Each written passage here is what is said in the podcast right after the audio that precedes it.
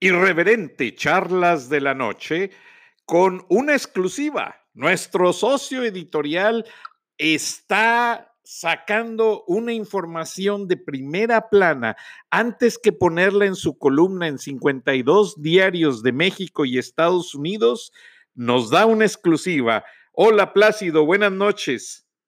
Buenas noches, Frank. ¿Cómo va todo por allá? Pues el presidente Trump anuncia muy orgulloso que están aplicando un millón ochocientas mil pruebas y que están primero dándole prioridad a la gente que siente los síntomas. Está diciendo que en las farmacias CBS y un grupo de farmacias donde están aplicando la prueba gratuita, van a acelerarlo en la zona fronteriza para evitar que personas que ingresen al país, ciudadanos y residentes que vengan de México, de Canadá, si tienen el síntoma, que sean atendidos de manera inmediata. ¿Y cómo vamos en México, Plácido, con esa exclusiva? Bueno, pues eh, en primer lugar, eh, lo que quiero compartir con nuestro auditorio es el análisis de un experto en la materia que se llama Sergio Arturo Vela. Sergio Arturo Vela es un analista financiero de, muy alto rango que tiene sus oficinas en Houston. Eh, el negocio que él maneja ha logrado constituir cientos de empresas eh, de México y de otros países en los Estados Unidos, Frank. O sea, es una persona muy analítica, es una persona muy reconocida.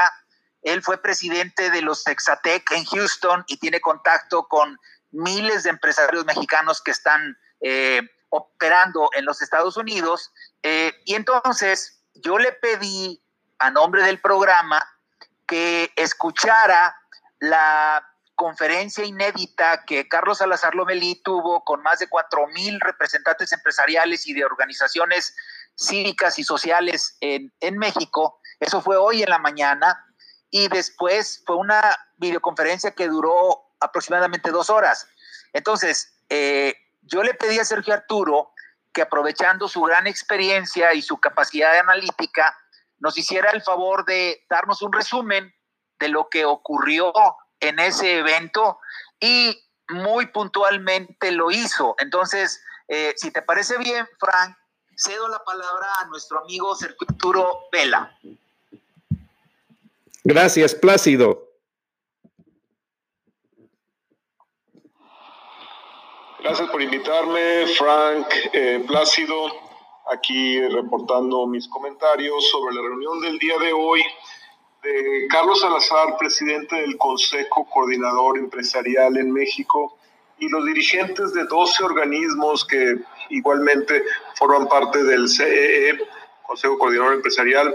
Eh, realmente estuvo muy interesante, nos conectamos alrededor de 3.200 personas preocupadas por el futuro del país. Eh, el CCE, no sé si todos lo sepamos, le presentó hace unos días al presidente Andrés Manuel López Obrador un decálogo de medidas eh, con los cuales se podía eh, mitigar un poco el efecto de, la crisis por, el, por la contingencia sanitaria. Entre esas medidas se consideraban, em, por ejemplo, asegurar la liquidez del sistema financiero, em, pues este, posponer los pagos de posponer los pagos de impuestos de seguro social y pues sobre la renta, hacer una depreciación acelerada automática de las nuevas inversiones a las compañías, eh, es decir, que si se suspendía la economía, al mismo tiempo tendría que suspenderse eh, algunos pagos. La banca mexicana ya hizo lo propio, por ejemplo, en diferir los pagos de, de los créditos automotrices, de, de casa, eh, la gente que está apurada, que no tiene trabajo, y que este, no tiene ingresos por, por el detenimiento de la economía. Yo conozco a Carlos Salazar desde hace más de 30 años. Para ser exactos, él me dio clases en 1988 en el Tecnológico de Monterrey. Él es un gran economista, él tiene una mente analítica y yo sé que sus juicios son muy acertados. Pero ahora, ahora, este, no, no lo vi mm, poco menos eh, que desesperado. Realmente está desesperado porque, porque no le halló la cuadratura al presidente. Y lo dijo muy enfático con unas palabras eh, que dan mucho, mucho que decir y mucho por comentar. El presidente nos cerró todas las puertas, todas las puertas a negociar, todas las puertas a, este, a plantear las alternativas. No hubo ninguna negociación. Eh, Carlos habla de que se van a perder en México un millón cuatrocientos mil empleados. Este, se van a perder gente que, que deja sus, sus puestos de trabajo. Estamos hablando de, de, una caída de la economía que puede ser entre el 7 y el 12%, eh, algo nunca visto quizá desde hace 90 años de la gran recesión eh, en todo el mundo. Eso es inédito y ante ese gran eh, panorama eh, negativo, el presidente no quiso ir a los empresarios y los empresarios eh, los sataniza, piensa que tienen millones y millones, algunos lo tendrán, pero muchos otros no, la gran mayoría son pymes. Tienen, el presidente piensa que tienen mucho dinero y que pueden aguantar meses en sus casas sin tener ingresos. Y eso no es, no es tan cierto. la peluquería, el puesto de tacos. El día de hoy en México están en sus casas la mayoría de la gente sin trabajo, desesperados, con hambre. Las decisiones que está tomando el presidente, que básicamente presenta el domingo un plan que no es plan porque no hay ninguna medida más allá de las que ya estaba este, ejerciendo, que son repartir dinero a los pobres. Eh, sin ningún apoyo a la planta productiva, eh, lo que va a crear es un gran, gran, gran problema eh, y la economía va a ser más difícil que se levante. porque, porque así son las cosas, los empresarios son los dueños de las canicas. Si, este, si ellos no, no quieren jugar, no van a invertir y eso va a provocar todavía más desempleo, va a provocar todavía más, este, incluso puede, se habla de escasez de comida, eh, las repercusiones al tipo de cambio, es decir, el panorama es, es muy, muy desalentador y Carlos no quiso eh, a pesar de que, que, en, su desesperación hizo comentarios duros, no quiso cerrar completamente este, un, canales de comunicación con la, con la presidencia, a pesar de que comentó que le mandó una carta con, eh, con Alfonso Romo, eh, lo que sí quedó claro es de que ya rompió comunicación con el presidente, ya no hay ese enlace. Eh, esperemos que el presidente no, no se vea obligado a cambiar de situación se le hace inmanejable. Em, ese es mi, mi, reporte al día de hoy y esperemos que, que, las cosas no empeoren, pero se ve muy, muy desalentador el panorama en México. Saludos por allá. Gracias. ¿Cómo ves, Frank? Lo que dice nuestro amigo Sergio Arturo, a quien le agradecemos su participación. Eh, ¿qué, ¿Qué opinión te, te provoca esta visión de un experto en cuestiones financieras internacionales eh, relacionado con lo que está viviendo Estados Unidos en estos momentos, mi querido Frank? Pues muy asertiva porque está ubicando una realidad triste, pero es una realidad. Y acá el presidente no ha dejado de dar la cara, el presidente Trump, al frente de sus acciones ejecutivas, con la gente del Centro para el Control de Enfermedades, la gente que se encarga de las Fuerzas Armadas de la Marina, pero también se reunió con empresarios y banqueros. Y lo que les dijo es que les dio toda clase de estímulos fiscales y créditos para que la economía no sufra tanto el lastre de este problema, de esta pandemia. Y en México ¿Qué están haciendo otros empresarios, Plácido?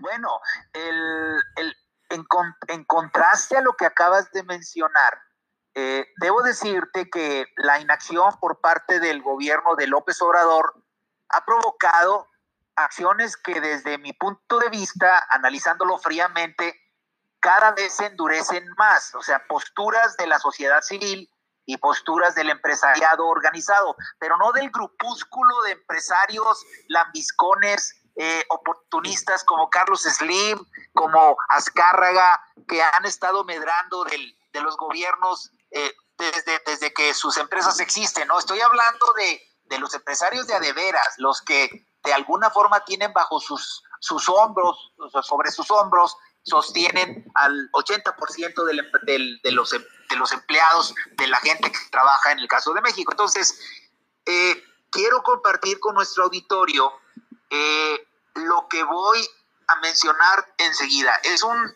es un documento inédito y yo quiero compartirlo precisamente con nuestra audiencia porque al hacerlo nos, nos va a dar un reflejo muy claro de qué está pasando en la relación entre empresas de México y el gobierno. Entonces, quisiera, quisiera decir de entrada que uno de los primeros empresarios mexicanos que ordenó el home office a todo su personal, y lo hizo mucho antes, Frank, de que se declarara la emergencia sanitaria, le escribió hoy un mensaje a Carlos Salazar Lomelí, el presidente del Consejo Coordinador Empresarial al que se refiere el análisis de Sergio Arturo, y cuando me compartió su contenido, yo le pedí licencia para poderlo mencionar en este programa. O sea, es, es, tan importante lo que yo leí que, que me comuniqué con él y le dije, ¿me das permiso de que pueda yo mencionar esto en mis programas y en mis publicaciones? Y me dijo, adelante. Entonces, quiero, quiero hacer un preámbulo. Las, uh, las empresas de este industrial, que es reconocido en México y en el mundo, operan en México y en muchos otros países, Frank algunos de los cuales ya resistieron la pandemia del eh, COVID-19 antes de que llegara a nuestro país. En varios de esos lugares el problema sigue siendo grave, Frank. En otros ya va de salida, pero en todos donde su personal labora, la preservación de las fuentes de trabajo ha sido para él y para sus directivos la prioridad número uno. Esto le da autoridad moral para poder decir lo que voy a leer enseguida. Este industrial mexicano una vez me dijo, el negocio nunca se va a justificar si no cuidamos a nuestra gente. Y en la forma en la que él y sus directivos están manejando el tema del coronavirus, se demuestra esta filosofía. ¿Por qué? Porque ni un solo empleado de esas empresas, y tiene muchas empresas, se ha quedado sin paga, nadie ha sido despedido en todos los países donde opera, incluyendo por supuesto a México, y mandó a jalar a sus casas a todos los que pudo. Punto. Estamos hablando de un empresario socialmente responsable. Entonces, a, este industrial le gusta tomar decisiones y las toma bien rápido, Frank. Es reconocido dentro y fuera de México por ser un referente de la actividad empresarial y por lo mismo quiero compartir con nuestra audiencia el mensaje que le envió al líder del que quizá es el organismo de la iniciativa privada más emblemático, el Consejo Coordinador Empresarial.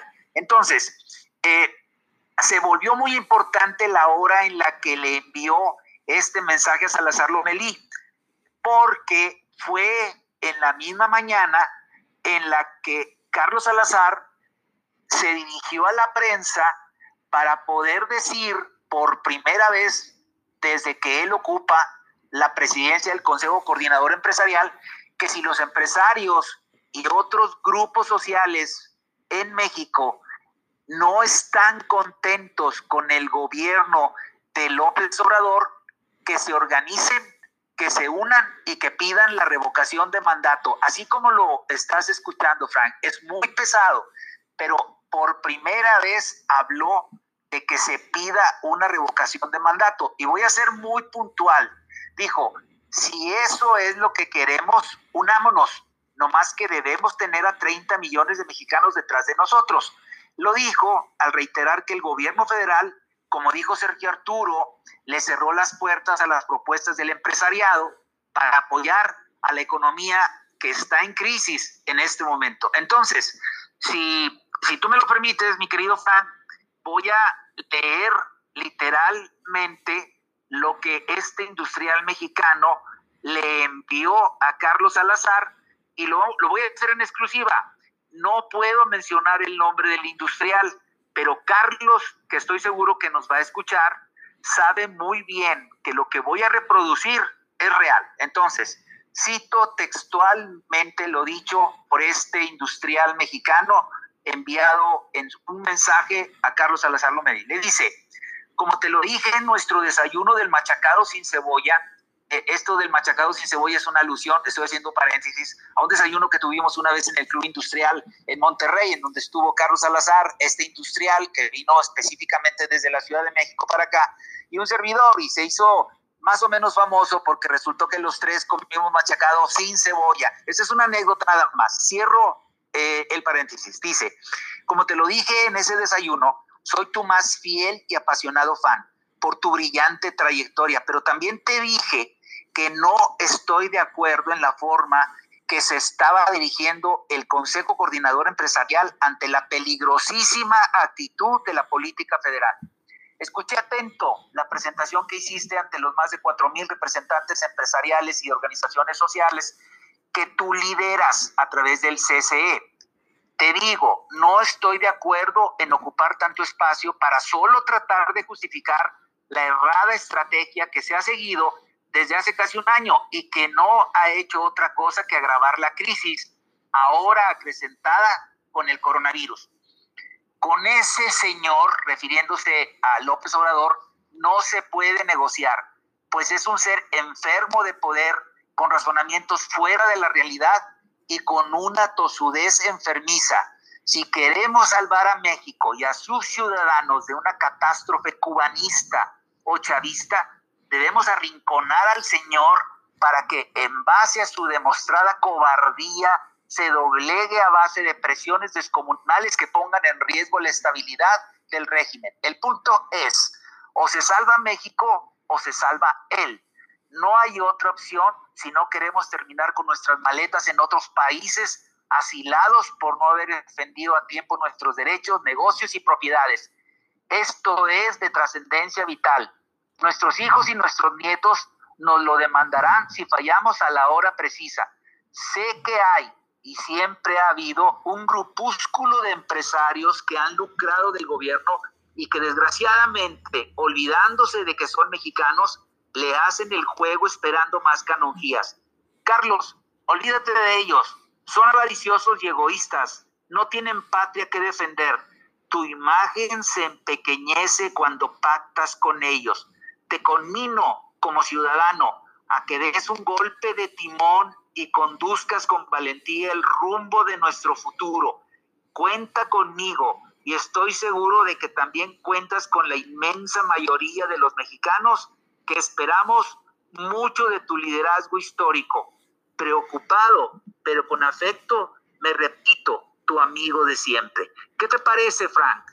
Wow, bastante enfática y me hizo pensar en las acciones que tomaron en Honduras para sacar a Manuel Zelaya, porque estaba haciendo las cosas igual que Hugo Chávez, y cuando sacaron a Evo Morales, o sea, hay gente empresaria que no está de acuerdo con las ideologías populistas y ya algunos países lo han demostrado.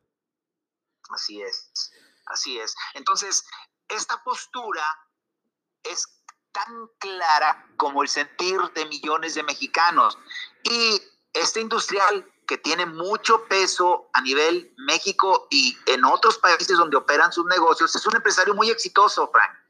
Se le reconoce porque es un empresario muy orientado a la gente, pero es, es tremendamente exitoso. Entonces, el hecho de que esté diciéndolo él y Carlos Salazar sabe a quién me refiero, le va a dar un vuelco a la tendencia pusilánime que se ha demostrado hasta ahorita tienen los organismos intermedios del sector privado en el caso de México, Frank. Ahora, ese sector empresarial que no está de acuerdo con esa pequeña minoría que le sigue el juego político a López Obrador, tienen determinados en su grupo esos cuatro mil empresarios que hicieron la teleconferencia hoy a tomar esa decisión de revocar el mandato? Sí, el llamado que hizo Carlos Salazar fue muy diplomático porque dijo, vamos a recurrir a los medios constitucionales, pero tenemos que unirnos. Aquí el tema, que esto es parte del proceso complementario a la información que yo voy a aportar en este momento, es que para poder pedir una revocación de mandato, Frank, tiene que pasar un año y medio aproximadamente, por ahí del 2021. Eh, obviamente Carlos Salazar está siguiendo la línea institucional y es muy claro cuando dice el que quiera pedir la revocación de mandato, que se una, que haga fuerza con organizaciones sociales, pero constitucionalmente esto tendría que darse a través del Congreso de la Unión y los plazos, pues prácticamente nos dicen que esto tendría que ser de aquí a año y medio aproximadamente. El problema es, como viene el análisis posterior a este documento, es, oye, en año y medio, ¿quién sabe qué tipo de país tengamos? Se avisora una gran depresión como la de los años 20 y los primeros países que la van a afrontar son como el de México, en donde existe tal tosudez por parte del presidente que está perdón la expresión, emperrado en no recurrir a la deuda para solventar la crisis, él cree que con el dinero que existe en México vamos a ser suficientes para salir adelante. Señores, México tiene crédito en el mundo, lo han dicho los organismos internacionales más, más acreditados en el orbe, tiene crédito. Imagínate tú, en el caso de una familia, para poner un ejemplo muy fácil de poder captar, si una familia vive una contingencia como la que estamos viviendo ahorita, en donde ni el papá, ni la mamá, ni, los hijos, ni nadie puede trabajar, ya no hay dinero, pero resulta que el tendero de la esquina o el banquero o el dueño de la tienda de, artículos para, para, deportes o de, de, artículos eléctricos dice, hey, tú tienes crédito y te presto dinero para que puedas salir adelante.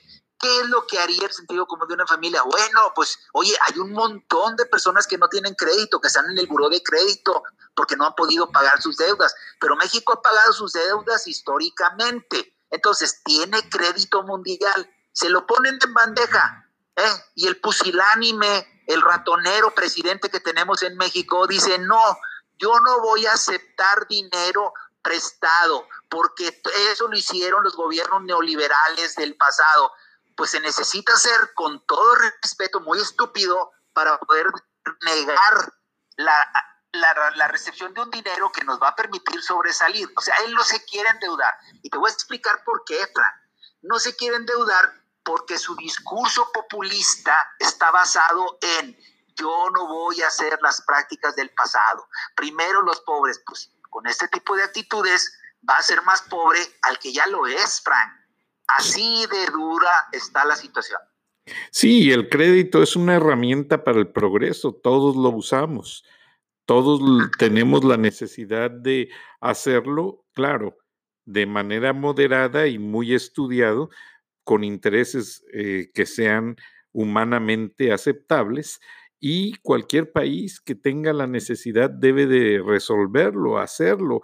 Ahora lo que me deja eh, pensando demasiado es eh, toda esta normatividad jurídica que quiere seguir este grupo de empresarios, respetando tiempos y formas. ¿Qué panorama nos da ante un Congreso y un Senado meramente morenista? Bueno, ahora, ahora en este momento, eh, Morena y López Obrador tienen la mayoría en el Congreso de la Unión en muchos de los estados del país también la tiene. Pero es un hecho, en el momento en que al mexicano le empiece a doler en el bolsillo, se va a olvidar del discurso de López Obrador y se va a ir en contra de él. ¿De qué manera? O sea, no, no, no en un levantamiento de armas. Estamos en un país democrático, civilizado.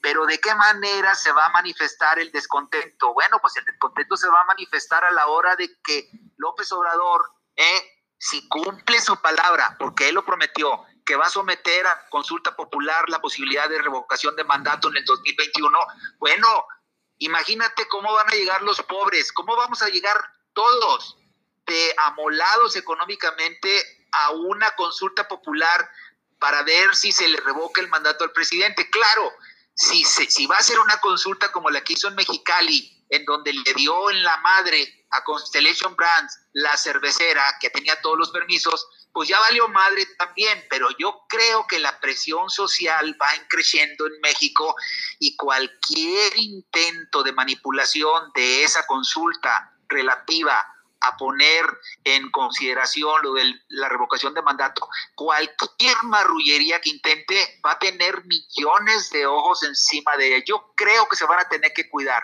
¿Y a dónde, a dónde quiero llegar con esto? Ellos están tratando de ganar tiempo, es evidente, no están haciendo las cosas bien ni en lo económico, ni en materia de prevención de la salud y ahorita de curarla no lo están haciendo.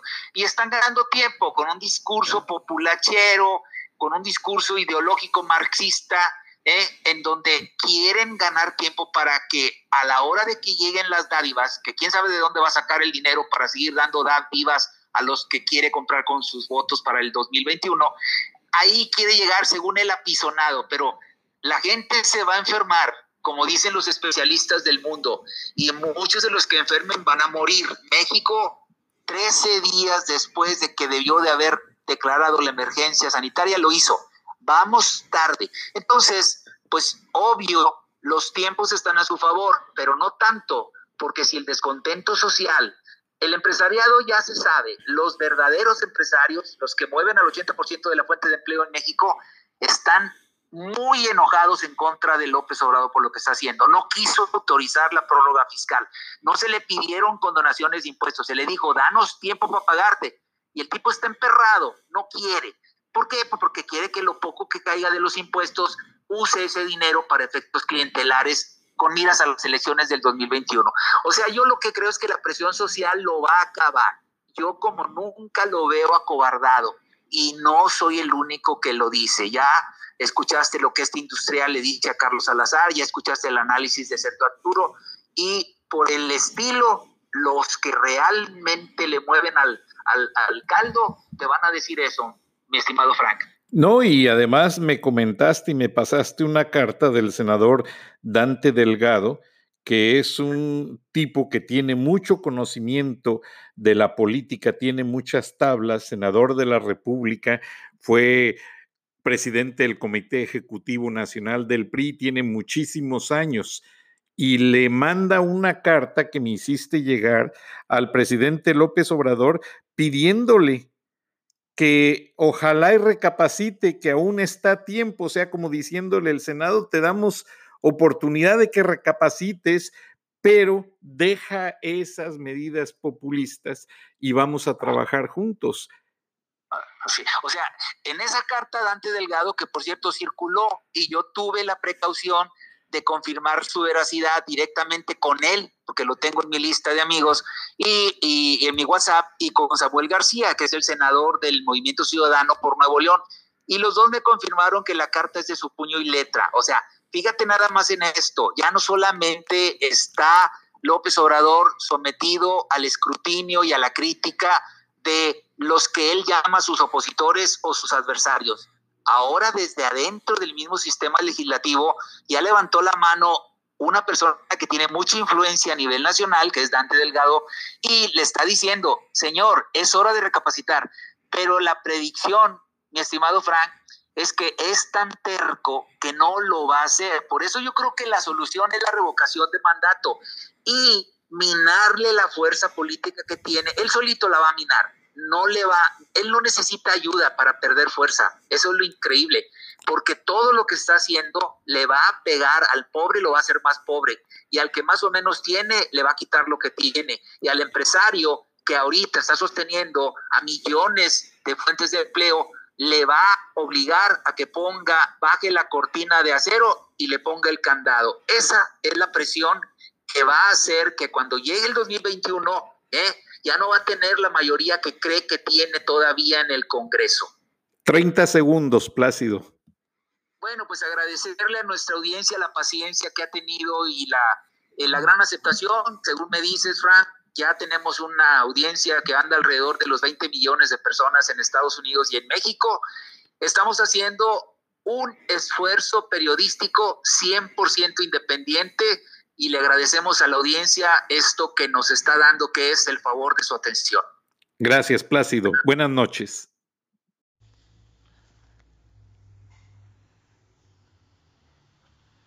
Irreverente. Charlas de la noche con Plácido Garza y Francisco Durán Rosillo.